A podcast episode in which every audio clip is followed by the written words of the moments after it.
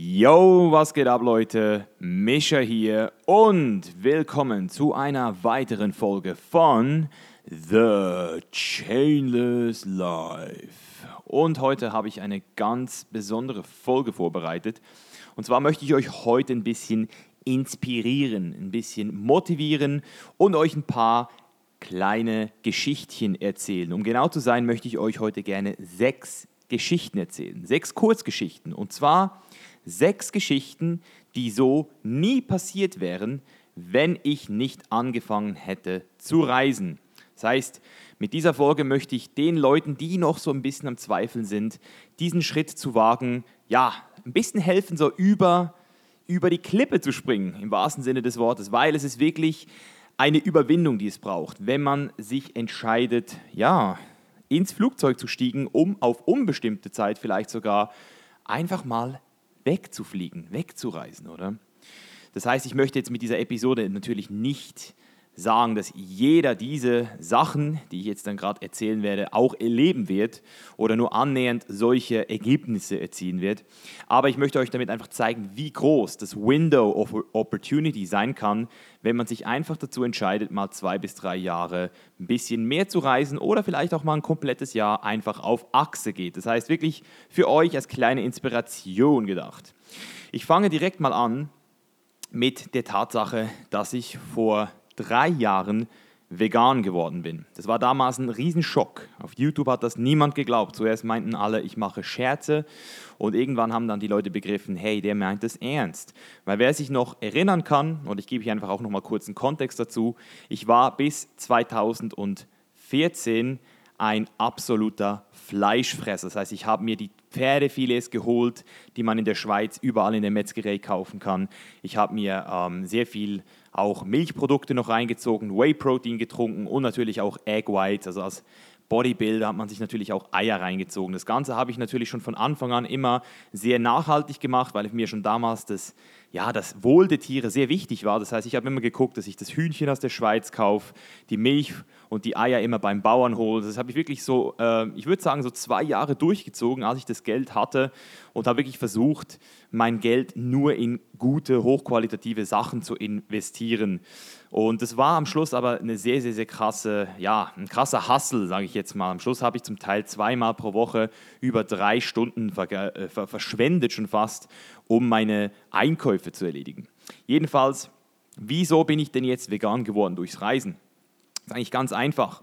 Und zwar bin ich zum ersten Mal, als ich nach Amerika geflogen bin, 2012, in den, ähm, wie heißt der, Aquapark oder SeaWorld hat es, glaube ich, geheißen. So diesen Park, wo man so diese Delfine sieht, wo man so diese Walfische sieht. Einfach dort, wo es so richtig, ja, alles, so ein bisschen wie Disneyland für, für Leute, die gerne äh, im Wasser planschen. Also man hatte da auch für Kinder so eine Wasserarea.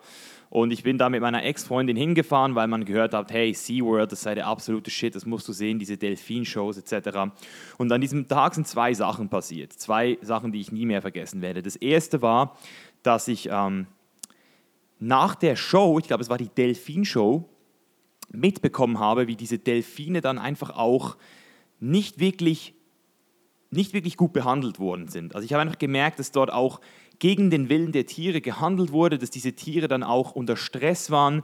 Äh, es gab so eine äh, Attraktion, wo man für 100 Euro oder 100 Dollar noch mit den Tieren baden konnte. man hat einfach gemerkt, die Tiere waren dort nicht so am Start. Und das war so das erste Mal, dass ich überhaupt gecheckt habe, dass Tiere auch wirklich was empfinden und man auch wirklich merkt, wenn Tiere was nicht mögen. Also das war halt einfach so eine Wahrnehmung für mich.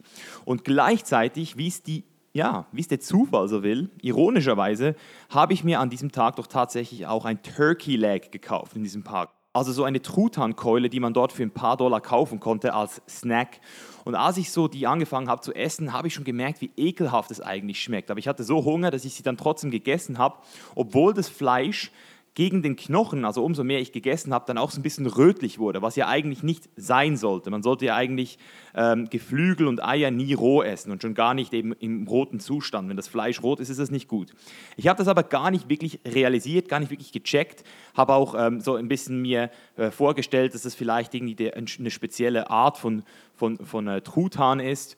Und was passiert ist, ist, ich bin ein paar Stunden später krank geworden und zwar so krank, dass ich für eine Woche nichts mehr essen konnte, Schwächeanfälle hatte, Fieber gehabt habe und mich auch übergeben musste, inklusive Durchfall. Also das heißt, ich hatte eine Salmonellenvergiftung. In Amerika, meinen ersten geilen Ferien, die ich damals hatte, hatte ich zum ersten Mal in meinem Leben und hoffentlich auch das letzte Mal eine Salmonellenvergiftung erwischt. Und das wegen diesem verdammten Truthahn ähm, Bein oder wie man dem auch sagt, diese Keule. Und das war für mich so der erste Upturn. Das war, das war noch zwei Jahre, bevor ich mich dann entschieden habe. Aber das war so dieser erste Nagel im Brett, der einfach dazu gesorgt hat, unterbewusst bei mir schon so diesen Upturn zu generieren. Also ich habe danach wirklich auch so ein bisschen den Upturn von Hühnchen gekriegt. Ich habe dann eigentlich fast nie mehr Hühnchen wirklich gerne gegessen. Ich habe es dann immer mariniert und, und versucht einfach diesen Geschmack dann auch so ein bisschen zu überdecken, weil Hühnchen, wenn man das nicht richtig geil mariniert, schmeckt es ja wirklich nicht. Und in dieser Zeit in Amerika und dann auch noch mal ein Jahr später ist mir dann auch zum ersten Mal klar geworden, was Massentierhaltung eigentlich bedeutet in großen Stile, also nicht so wie in der Schweiz, wo man ja auch importierte Fleischwaren kaufen kann aus Slowenien, aber man weiß nicht wirklich, was abgeht. Also wenn man so in der Schweiz aufwächst als kleiner Knabe, dann denkt man wirklich noch so, ja, die Milch, die kommt von der Kuh, von der Alm, die Hühnchen kommen vom Stall und die Eier werden dort gelegt und dann so weggenommen, was ja eigentlich auch schon nicht ganz fair ist. Aber wie gesagt, also ich habe mir einfach damals noch ein komplett anderes Bild gehabt. Und wenn man mal in einem Walmart in Amerika gestanden ist, in dem das Tiefkühlregal schon alleine, ich würde jetzt mal sagen, mindestens 400 Meter lang ist, wenn man sie zusammenrechnet, dann sieht man auch erstmal, was es eigentlich bedeutet. Also tiefgekühlte Würstchen etc., also Lasagnen, Pizzas, wir reden hier von wir reden hier von mehreren Tonnen Fleisch in einem verdammten Walmart in Kalifornien. Und das ist nur einer von, ich weiß nicht wie vielen Filialen. Und nur ein Walmart, also beziehungsweise nur eine Kette von Hunderten von Ketten. Und da wurde mir zum ersten Mal klar, das kann eigentlich gar nicht so funktionieren. Und dadurch bin ich dann auch auf diese ganzen Filme gestoßen. Das heißt, ich habe dann diese Filme kurz angeklickt und auch direkt wieder weggeklickt. Also wer mal Earthlings eingeschaltet hat und den komplett durchgeguckt hat, Chapeau, hands down, das ist wirklich nicht einfach. Also ich habe es wirklich nicht geschafft, den Film komplett zu Ende zu schauen. Das war mir zu abartig. Und zusätzlich dazu habe ich das Ganze dann auch noch mit eigenen Augen erlebt und gerochen, als ich zum Beispiel 2014 in Bangkok das erste Mal war und dort mit eigenen Augen gesehen habe, wie diese äh, Tiere leiden, also auf den Straßen in Käfigen eingesperrt werden, wie man dort irgendwelche Wachteleier verkauft, die offen rumliegen und einfach mal das Ganze so nochmal live zu sehen und auch zu riechen. Selbes gilt dann auch nochmal in Brasilien, da gibt es sogar noch ein YouTube-Video davon, wo wir dann auch wirklich so eine äh, Hühnerfarm gesehen haben und dieser Gestank, ich werde den nie wieder vergessen, das war etwas vom aller, aller Schlimmsten. Und all diese All diese Erlebnisse kumuliert zusammen haben dazu gesorgt oder dafür gesorgt, dass ich 2014, Ende 2014, ähm, einen veganen Monat gemacht habe, die ich auch auf YouTube dokumentiert habe. Die Videos sind immer noch online. Und das hat dazu geführt, dass ich jetzt seit drei Jahren komplett vegan und zuvor auch bereits ein Jahr flexitarisch gelebt habe. Also wirklich so 90 Prozent, ja, 90 Prozent vegan würde ich mal sagen, wenn nicht sogar mehr. Und wer sich vielleicht auch noch erinnern kann, der weiß, dass ich 2013 auch mal noch ein Video gemacht habe über das Thema vegan und dass ich persönlich nie vegan werden würde. Also da war eine ganz, ganz, ganz krasse äh, Überzeugung noch am Start. Und wenn mein Ego damals gesiegt hätte, dann hätte ich natürlich nie den Schritt gemacht. Aber da ähm, ja, haben halt wirklich diese Erlebnisse dazu geführt. Ich denke auch wirklich, dass diese Weltoffenheit da auch dazu beigetragen hat, zu realisieren, dass vegan eben doch eine gute Entscheidung ist. Wenn man es eben selbst erlebt hat, wenn man selbst diese ganzen Zustände mal ja, einfach am eigenen Leibe erfahren hat und dann auch noch gemerkt hat, wie gut es auch überall ohne Fleisch geht. Also das ist schon mal die erste Story, die so, glaube ich, nie passiert wäre, wäre ich nicht 2012 in diesem SeaWorld Park gelandet. So, jetzt zur zweiten Story, die ist auch schon länger her, auch 2012 in denselben Ferien passiert. Also das erste Mal, als ich in Amerika war, 2012, fünf Wochen lang in Kalifornien davon zwei Wochen in LA. Und bevor ich nach LA gefahren bin, habe ich zum ersten Mal einen meiner ersten YouTuber, den ich selbst verfolgt habe, persönlich kennengelernt. Und dieser Typ war Matt Ogus. Matt Ogus, vielleicht ein von euch ein Begriff, es ist ein Natural Bodybuilder, ein Fitness-YouTuber, der das Ganze schon ich glaube, mindestens zwei Jahre länger macht als ich. Ich glaube, der hat seine Videos 2010 oder 2011 gestartet und damals auch seine erste Wettkampfdiät dokumentiert. Und ich habe das damals verfolgt und einfach ultra gefeiert. Also für mich war er so der absolut beste YouTuber in diesem Bereich. Und als ich dann nach Amerika geflogen bin, war es auch mein großes Ziel, ihn zu treffen. Und das hat dann auch tatsächlich geklappt. Also 2011 oder 2012 konnte man tatsächlich noch YouTuber über Facebook anschreiben und direkt mit denen abmachen. Das war damals noch nicht so ein Riesenhype, aber er war schon damals richtig, richtig gut im Start und das hat er mir dann eben auch erklärt. Das heißt, er war so der Erste, der mir klar gemacht hat, dass man mit YouTube tatsächlich Geld verdienen kann. Und das konnte man damals auch noch richtig gut. Das heißt, damals hatte er mit seinen Klicks mindestens 4000 Dollar jeden Monat gemacht, rein mit YouTube-Klicks. Und das war für mich so der absolute Brainfuck, weil ich kann mich noch gut erinnern, das war die Zeit, in der ich bei Swisscom gearbeitet habe im Shop und dort einen Grundlohn von 3700 Franken verdient habe plus Provision. Also ich habe circa gleich viel, vielleicht ein bisschen mehr verdient, als er nur mit seinen Klicks, indem er einfach diese YouTube-Videos gemacht hat und sozusagen einfach sein Hobby dokumentiert hat.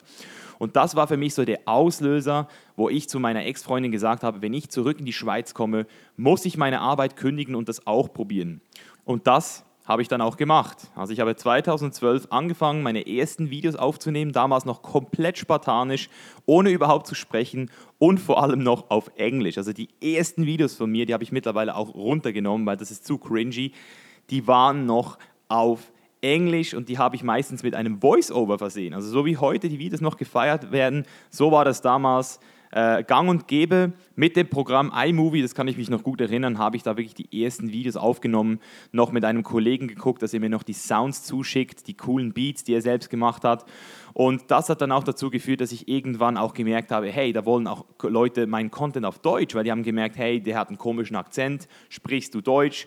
Und als ich das erste Video auf Deutsch gemacht habe, ging das durch die Decke und der Content wurde einfach massiv gefeiert. Und das hat mir dann auch dazu verholfen, 2013 tatsächlich schon das erste Mal an der FIBO, an einem Stand zu sein, dort auch wirklich schon von Leuten erkennt zu werden und Fotos zu machen. Also das war eine richtig coole Zeit. Wenn ich mich nicht täusche, sind die Videos auch noch online.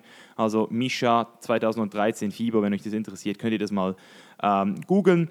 Und das ist, wie gesagt, die zweite krasse Sache, die vielleicht nie so passiert wäre. Vielleicht wäre sie passiert, vielleicht erst ein Jahr später, vielleicht erst zu spät, um diesen Durchbruch zu haben, weil es war doch schon relativ früh. Also 2012 war Fitness-YouTube in Deutschland noch überhaupt kein Thema. Ich bin da auf jeden Fall einer der ersten gewesen. Und wenn ich damals nicht nach Amerika geflogen wäre, wer weiß, ob ich dann wirklich auch direkt mit YouTube gestartet hätte. Also das ist der zweite große Move, der damals passiert ist. Und jetzt kommen wir zu der dritten Story, und zwar meine Freundin, die ich 2015 in Santa Monica kennengelernt habe. Und zwar in einer sehr, sehr, sehr turbulenten Zeit. Ich möchte euch diese Story jetzt kurz erzählen, damit ihr mal so einen kleinen Kontext bekommt.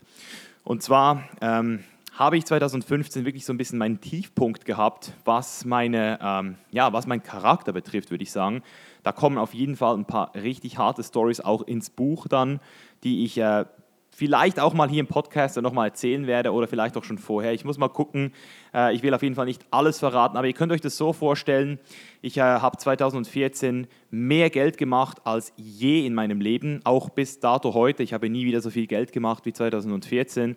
Und wenn man von einem Jahreseinkommen von knapp 50.000 Franken plötzlich fast das Sechsfache macht oder das Siebenfache, einfach mal so, dann ist es in dem Alter nicht ganz so einfach zu verstehen, zu verarbeiten und dann auch zu handeln. Jedenfalls für mich nicht. Also da hat mich auch so ein bisschen ähm, ja, das Ego gepackt und ich habe dann irgendwie gemeint, ich müsse jetzt irgendwas ähm, nachholen oder etwas chasen, etwas suchen, etwas finden, was ich vielleicht gar nicht wirklich gewollt habe. Und das war so diese Zeit, wo es dann 2015 auch das erste Mal nach Ibiza ging, das erste Mal nach Kolumbien ging und auch eben in LA dann wirklich, wirklich nonstop Party gemacht wurde. Also ich habe nonstop auch das Gym aufgesucht, ich habe trainiert, das heißt die Disziplin, die hing nicht äh, hinterher, aber ich glaube, das war auch eben genau das Verheerende, die Tatsache, dass ich immer alles wollte. Also ich war immer so ein Typ, ich wollte alles. Ich wollte die Partys, ich wollte reisen, ich wollte die Frauen und ich wollte auch den Body und das ist einfach nicht gegangen. Vor allem, wenn man dann auch noch anfängt, wirklich nächtelang in Vegas einfach, ja, ihr könnt es euch ja vorstellen, einfach nächtelang am Start zu sein. Und das war dann auch irgendwann die Zeit, wo ich selbst gemerkt habe, jetzt wird es zu viel. Also ich bin dann im Sommer zurückgekommen äh, in die Schweiz, um den Geburtstag meiner äh, Mutter zu feiern, den 50. Ich habe sie dann nach Teneriffa eingeladen. Und als ich am ersten Tag in Teneriffa angekommen bin, bin ich direkt wirklich richtig schwer krank geworden. Also ich hatte so eine Entzündung im Mund, hatte so überall so, so Blasen und ich, ich, ich weiß einfach, meine Lymphknoten waren geschwollen, ich hatte Fieber, ich konnte mich nicht bewegen, ich war einfach eine komplette Woche raus. Die kompletten Ferien waren im Eimer, weil ich denke mal so wie ein ja, ich denke mal, ich habe es einfach so krass übertrieben die ganzen Wochen davor, dass ich dann, als ich mal runtergekommen bin, einfach wirklich vom Körper direkt auch so wie bestraft wurde. Dadurch, dass ich damals auch noch nicht wirklich Deloads gemacht habe, also das Training nicht wirklich periodisiert habe, hat mich das einfach wieder komplett eingeholt. Und ich habe es dann aber trotzdem noch nicht ganz begriffen und gecheckt und habe dann wieder in Amerika extrem viel Party gemacht, habe dann auch ähm, dadurch, dass wir die äh, Leute vom Dollar Beer Club kennengelernt haben und unbedingt äh, uns mit Dan Bilzerian treffen wollten, haben wir uns dann auch den Bart wachsen lassen, sind dann auch immer mit den Jungs abgehängt. Und das könnt ihr euch ja auch vorstellen in dieser ähm, Hollywood, Los Angeles Szene, da geht es auch richtig, richtig ab. Also wir waren dann halt wirklich auch nochmal bis ja, fast Ende 2015 am Start. Ich kann mich noch gut erinnern, das war glaube ich im September, da sind wir nur für die Party von Dan Bilzerian nach LA geflogen. Das war erst ein paar Tage in LA geblieben, dort habe ich dann auch meine Freundin kennengelernt, dann nochmal nach Vegas und dann, als ich bereits in Vegas gemerkt habe, dadurch, dass ich meine Freundin eben kennengelernt habe, also ich hatte damals noch nichts mit ihr, aber ich habe einfach so das Gefühl gehabt, die Frau hat mich irgendwie so ein bisschen gepackt habe ich dann schon so in Vegas gemerkt, ich habe eigentlich gar nicht mehr wirklich Bock auf den ganzen Shit. Und als ich dann zurückgekommen bin und diese Party von Dan Bilzerian erlebt habe, mit diesen ganzen Fake-Models, mit diesen ganzen Fake-Leuten, also die einzig coolen Leute dort waren wirklich die Dollar Beer Club Boys. Diese Boys mit den Bärten, wer äh, die Videos noch verfolgt hat, der weiß es vielleicht noch. Mit denen haben wir wirklich eine geile Zeit gehabt. Zu denen sind wir dann auch nochmal gegangen im Herbst. Also ich habe dann, als ich meine Freundin kennengelernt habe, wirklich auch immer versucht, wieder in die Staaten zu gehen. Also das war so das Jahr, wo es mich einfach komplett gepackt hat und ich wusste, das wird mein neues Zuhause. Und wie ich sie kennengelernt habe, will ich an dieser Stelle vielleicht auch noch kurz erwähnen. Und zwar war ich mit äh, Patrick im Bungalow wir sind äh, damals äh, eben in LA gewesen und jeden Abend irgendwas gemacht. Also wir sind nicht immer, in, sie haben jetzt nicht so Partys gemacht, aber wir sind halt immer irgendwie raus, irgendwo hin. Und Bungalow, das ist so ein richtig geiler Ort. Das ist so ein, nicht ein Club und auch nicht wirklich eine Bar. Es ist eher so ein, ja, so ein Anwesen, also so eine Villa mit, mit so einer Bücherei, mit einem Billardtisch, mit Pingpongtisch. Wirklich wunderschön. Also wenn ihr mal in Santa Monica seid, dann geht unbedingt ins Bungalow. Äh, wirklich auch sehr viel schöne Frauen, ganz easy, entspannte Atmosphäre. Ist absolut touristisch natürlich. Also dort werdet ihr eigentlich keine Leute von LA finden, so in der Regel. Die meisten Leute von LA machen eigentlich Party in äh, Hollywood oben. Aber wie es der Zufall so wollte, war meine Freundin an diesem Abend dort. Und als ich auf dem Weg zur Toilette war, habe ich sie gesichtet. Sie hat mich ganz klar auch gesichtet. Also wir haben uns beide gesehen. Und sie hat dann aber natürlich den ja, den Ablenker gemacht, also den ist abgebogen nach rechts und hat natürlich so getan, als wäre nichts passiert. Und ich habe dann gewusst, jetzt oder nie und habe sie äh, eigentlich schon fast ein bisschen provoziert. Also ich habe ihr so ein bisschen hinternach gerufen, so ja, ja, jetzt läuft sie weg. Und dann ist sie direkt stehen geblieben und hat gesagt, was, was, ich laufe gar nicht weg. Nicht so, doch, du hast mich doch gesehen. Und so sind wir dann ins Gespräch gekommen. Also ich habe da wirklich Initiative ergriffen, obwohl ich nicht so wirklich der Typ bin, der äh, proaktiv immer Frauen zugeht. Also wirklich nur, wenn ich das Gefühl habe, es ist es auch wert. Sonst äh, habe ich ziemlich Glück, dass ich oft von Frauen angesprochen werde oder oft von Frauen angesprochen wurde und deswegen auch gar nie wirklich so dieser krasse Pickup-Meister sein musste. Aber so ist es auf jeden Fall entstanden und danach, ja, das habt ihr vielleicht auch mitgekriegt, wenn ihr so die Videos guckt, äh, ist auch wirklich viel bei mir passiert. Also diese ganze diese ganze Journey, dass ich überhaupt in Amerika sie kennengelernt habe, während meiner äh, ja, turbulentesten Zeit, das war wirklich auf jeden Fall für mich so richtig, richtig äh, krass, wenn ich so zurückdenke. Also wirklich genau in dem Moment, wo ich es auch am meisten gebraucht habe. Und das war wirklich, wenn ich jetzt so zurückdenke, äh, eine extreme Wende in meinem Leben. Also eben die Entwicklung, die ich durchgemacht habe. Und wenn ich jetzt auch so zurückdenke, jetzt sind wir seit drei Jahren zusammen, zusammen da ist so viel passiert.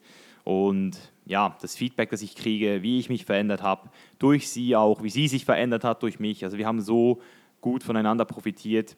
Und deswegen, ja, wenn ich damals nicht so viel nach Amerika geflogen wäre, hätte ich sie wahrscheinlich nie kennengelernt. LA sowieso eine Riesenstadt mit so vielen Leuten. Wen sieht man da schon einfach mal so ein zweites Mal und dann noch in der richtigen Situation? Also da, ja, da auf jeden Fall Gänsehaut, wenn ich dran denke. So, Geschichte Nummer 4 und zwar geht es jetzt um den Film The Game Changers. Wie bin ich zu diesem Film gekommen? By the way, The Game Changers sollte eigentlich noch dieses Jahr in die Kinos kommen vielleicht. Ich weiß es nicht. Auf jeden Fall auf Netflix und auf den ganzen Online-Streaming-Portalen sollte der eigentlich kommen. Ich habe da noch keine genaueren Infos, nur dass es geheißen hat, dass die Weltpremiere noch dieses Jahr sein sollte. Ich war ja selbst auch schon an den zwei Vorpremieren dabei. Einmal im Sundance Film Festival in Salt Lake City und dann auch nochmal im April in Kanada. Das war auf jeden Fall eine richtig krasse Erfahrung. Allgemein der Film ist in meinen Augen, wird auf jeden Fall einiges verändern, sind auch die richtigen Leute am Start, das ist richtig, richtig krass. Ich werde den Link mal in die Show Notes hauen, thegamechangers.com, da seht ihr auch, wer alles dabei ist. Also Leute wie Arnold Schwarzenegger, auch Leute wie Nate Diaz haben einen kurzen Teil und man sieht halt einfach wirklich in jedem Bereich vom Leistungssport, wie die Athleten auch plant-based richtig gut am Start sind. Das heißt, damit diese Geschichte überhaupt jetzt erzählt werden kann, hätte ja schon die erste Geschichte auch stattfinden müssen. Also diese Hormonellenvergiftung in San Diego, ohne die wäre es natürlich auch nicht zu The Game Changers gekommen. Aber trotzdem ist die Verzwickung bei The Game Changers nochmal eine, ja, also eine richtig krasse Verzwickung. Also ich fange mal an, ich versuche es jetzt für euch zu entschlüsseln, wie das Ganze entstanden ist.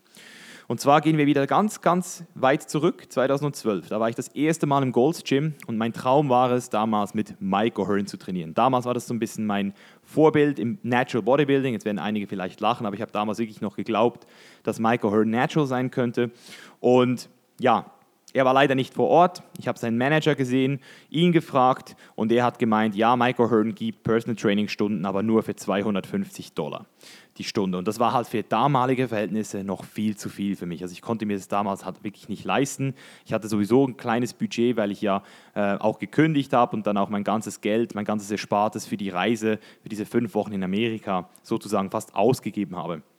Jedenfalls habe ich dann aber seine E-Mail gehalten, also habe die, hab die ähm, behalten. Und dann war das so, dass 2014 wir von Fat Grips eingeladen wurden, an die äh, Fitness Expo oder die Body Power war das in England zu gehen. Und dort war Mike O'Hearn eben auch am Start und hatte dort auch Personal Trainings, die er angeboten hatte.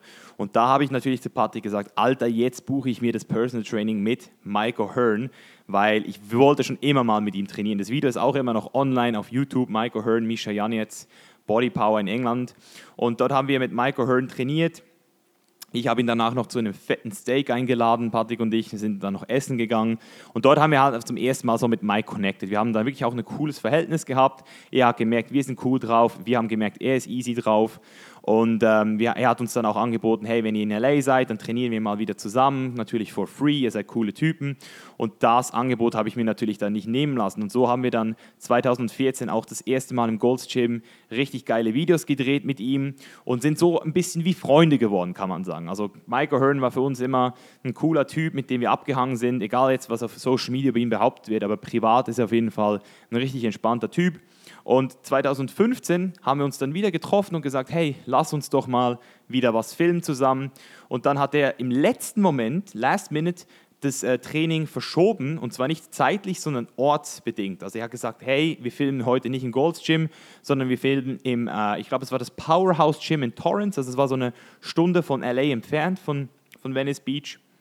Und ich kann mich noch erinnern, wir hätten es fast nicht mal geschafft, an dieses Training zu kommen weil äh, mein Wagen noch abgeschleppt wurde. Und zwar genau, das ist das Lustige, in der Nacht, wo ich meine ähm, Freundin kennengelernt habe. Also ich habe eine Freundin kennengelernt, Nee, sorry, das war, als ich mit meiner Freundin das erste Mal geschlafen habe. Sorry. Auf jeden Fall habe ich sie dann nach Hause gefahren und habe den Wagen dann nicht am richtigen Ort parkiert. Ich habe ihn dann leider an der Straße geparkt, wo am Morgen dann die Street Cleaning, also die Straßenreinigung kam.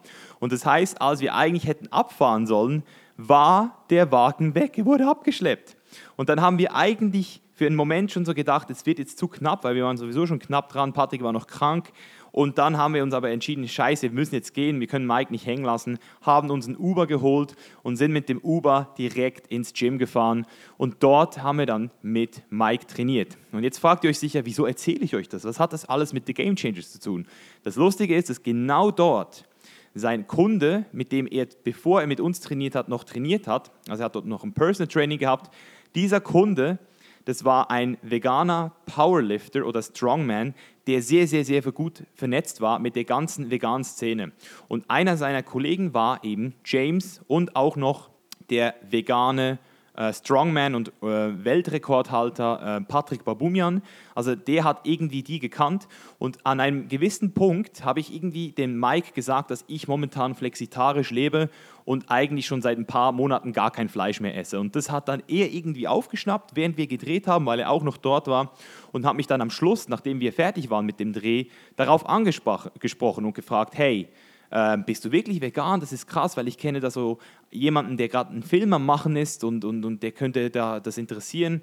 Und wie soll ich das jetzt erklären? Es war damals natürlich nice, ich habe ihm natürlich direkt meine Kontaktdaten gegeben, aber ich hätte jetzt nie gedacht, dass das was Ernstes ist, weil in LA hat jeder irgendeinen Kontakt und jeder macht irgendeinen Film und jeder hat irgendwie eine Opportunity für dich. Das heißt, es war damals jetzt für mich nicht so high level, dass ich jetzt gedacht habe, oh shit, das wird jetzt richtig krass.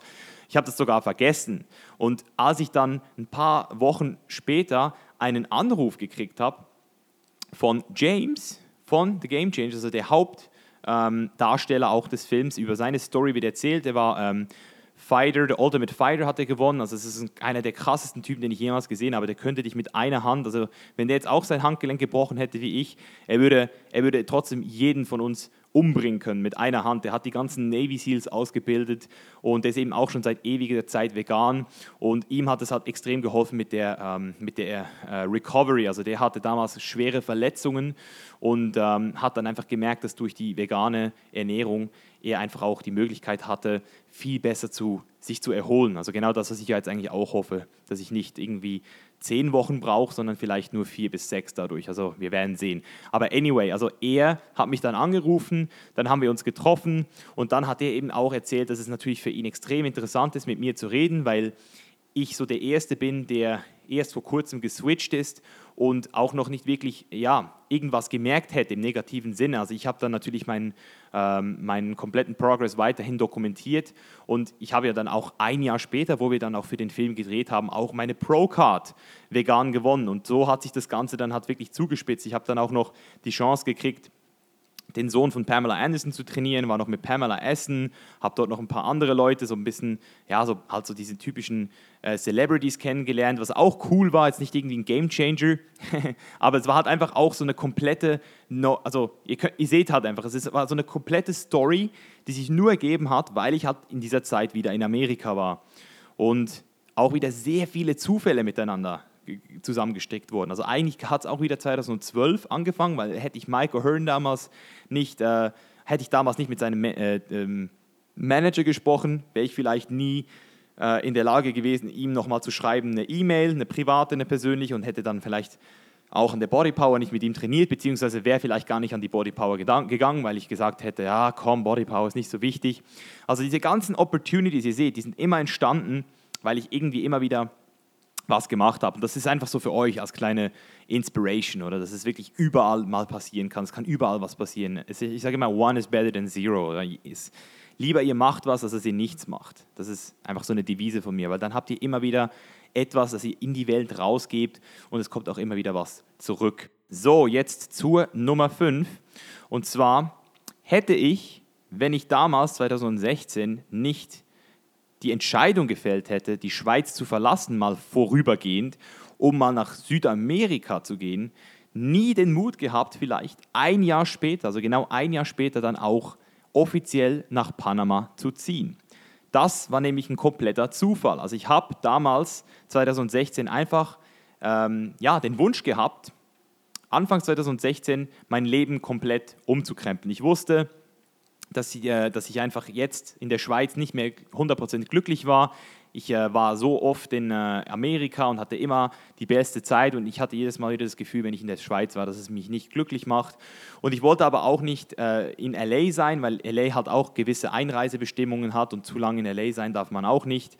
Und wollte auch immer schon diese spanische Kultur kennenlernen. Und deswegen bin ich Ende 2016 dann auch abgehauen, zuerst nach Kolumbien, dann nach Costa Rica und dann nach Panama. Ich habe einen Monat in Panama gelebt, ich habe dort Spanisch gelernt und hatte dann einfach auch ein sehr, sehr, sehr gutes Verständnis von der Situation dort. Also ich, das heißt, ich habe das Land kennengelernt, ich habe die Kultur kennengelernt, ich habe die Sprache kennengelernt, ich habe die Orte kennengelernt. Wir waren auch noch auf Bocas del Toro, was in meinen Augen eine der schönsten Inseln der Welt ist. Also könnt ihr direkt auf eure Bucketlist hauen, Bocas del Toro, da müsst ihr unbedingt hin. Und yes, das war eigentlich auch schon so der, der Auslöser, weil Panama, wenn man das so hört, so als Westeuropäer, sage ich mal, oder als Schweizer, dann denkt man immer so an die ganzen, ja, an die ganzen bösen Sachen. Panama klingt schon so kriminell. Äh, einigen sind vielleicht auch noch die Panama Papers ein Begriff. Das war ja auch so ein Skandal. Und als ich dann eben auch diese Möglichkeit gekriegt habe, Anfang dieses Jahres äh, diese Residency in Panama anzumelden. Ganz unkompliziert. Das habe ich auch alles dokumentiert auf YouTube, wie ich das gemacht habe.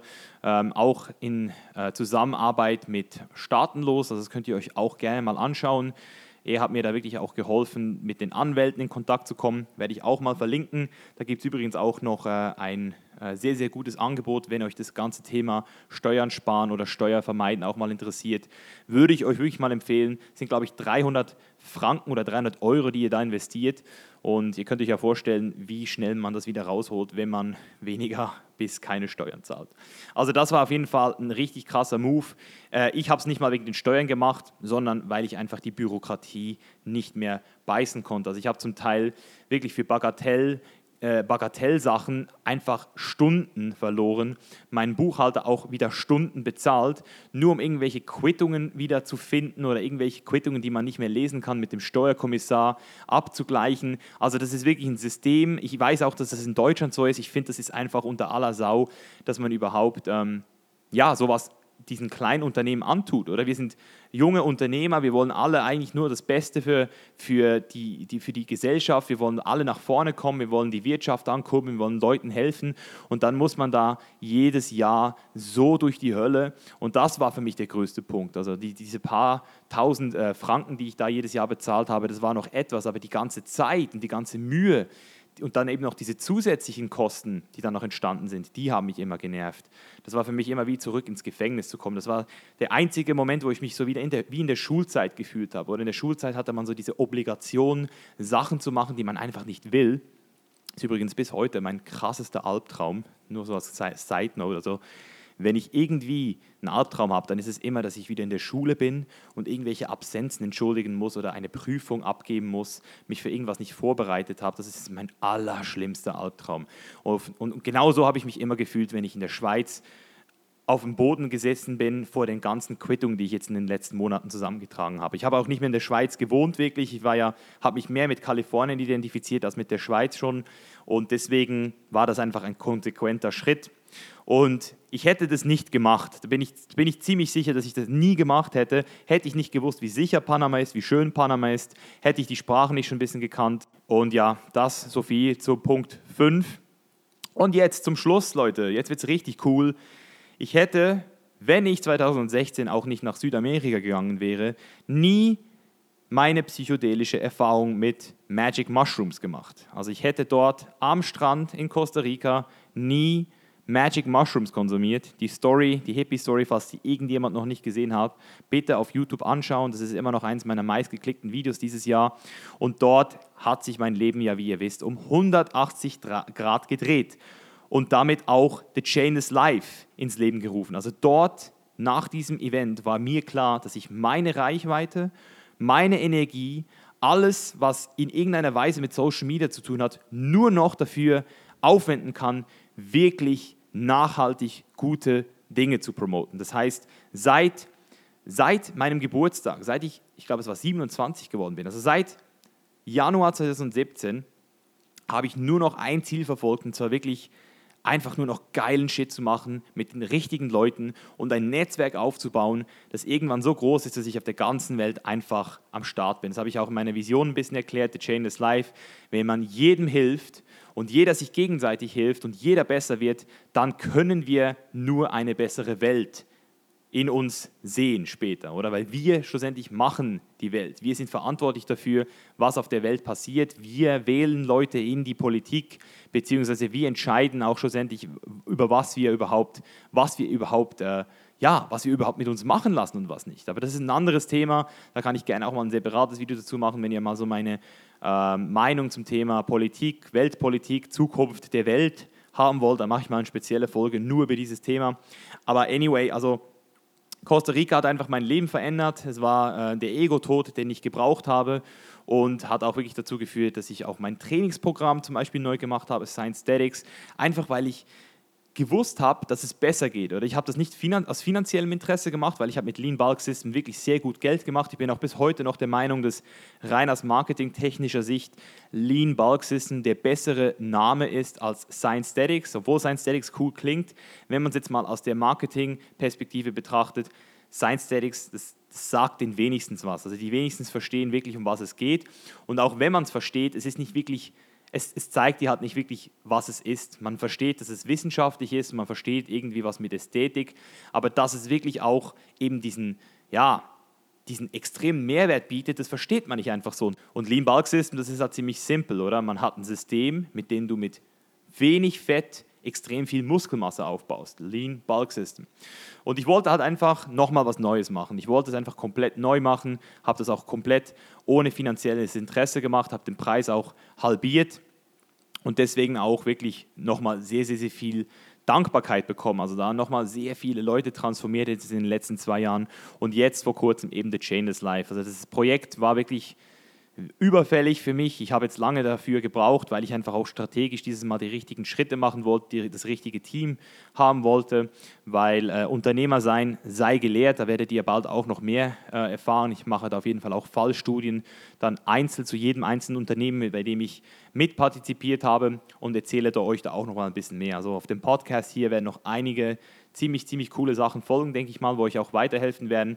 Aber das ist sozusagen die Geburt von The Chain is Life gewesen. Yes.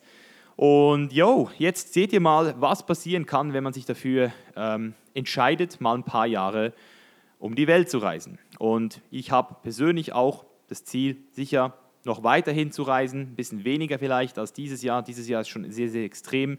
Habe mir jetzt auch so ein bisschen äh, die letzten paar Wochen gezeigt mit dem Armbruch und so, dass man vielleicht auch mal, manchmal wieder einen Gang zurückschalten muss. Ich bin da sehr intuitiv und gleichzeitig aber auch sehr verstandsorientiert. Solange es Sinn macht zu reisen, für mich mache ich es, aber ich versuche natürlich auch Zeichen zu deuten und meine eigene, ja, meinen eigenen inneren Rhythmus, meine eigene innere Stimme oder auch zu respektieren. Und deswegen bin ich mir sicher, dass es nächstes Jahr auch wieder ein sehr, sehr cooles Jahr wird und sicher auch wieder einiges gereist wird. Yes, Leute, ich hoffe, es hat euch gefallen. Wenn ihr den Podcast gefeiert habt, dann würde ich mich freuen über eine positive Bewertung, über fünf Sterne, sowohl bei iTunes als auch bei Spotify. Teilt das Ding mit euren Freunden, kommt auch sehr gerne in den Buchclub für Querdenker auf Facebook. Werden wir auch unten in den Show Notes markieren für euch. Und yes, Leute, ich bin ultra pumped und freue mich schon auf euer Feedback und wünsche euch an dieser Stelle noch einen schönen Tag, Abend oder Nacht. Bis zum nächsten Mal, euer Mischa. Peace out.